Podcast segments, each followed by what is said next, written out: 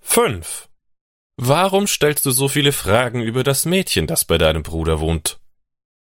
Er hat wochenlang meine E-Mails nicht beantwortet. Ich denke, ich kenne den Grund warum. Warum? Es kann sein, dass er sehr beschäftigt ist. Er ist vermutlich zu beschäftigt, um dir zu schreiben. Ich denke, es ist, weil er in dieses Mädchen verliebt ist. Warum sagst du das? Was weißt du denn? Warum ich das sage? Ja, warum sagst du das?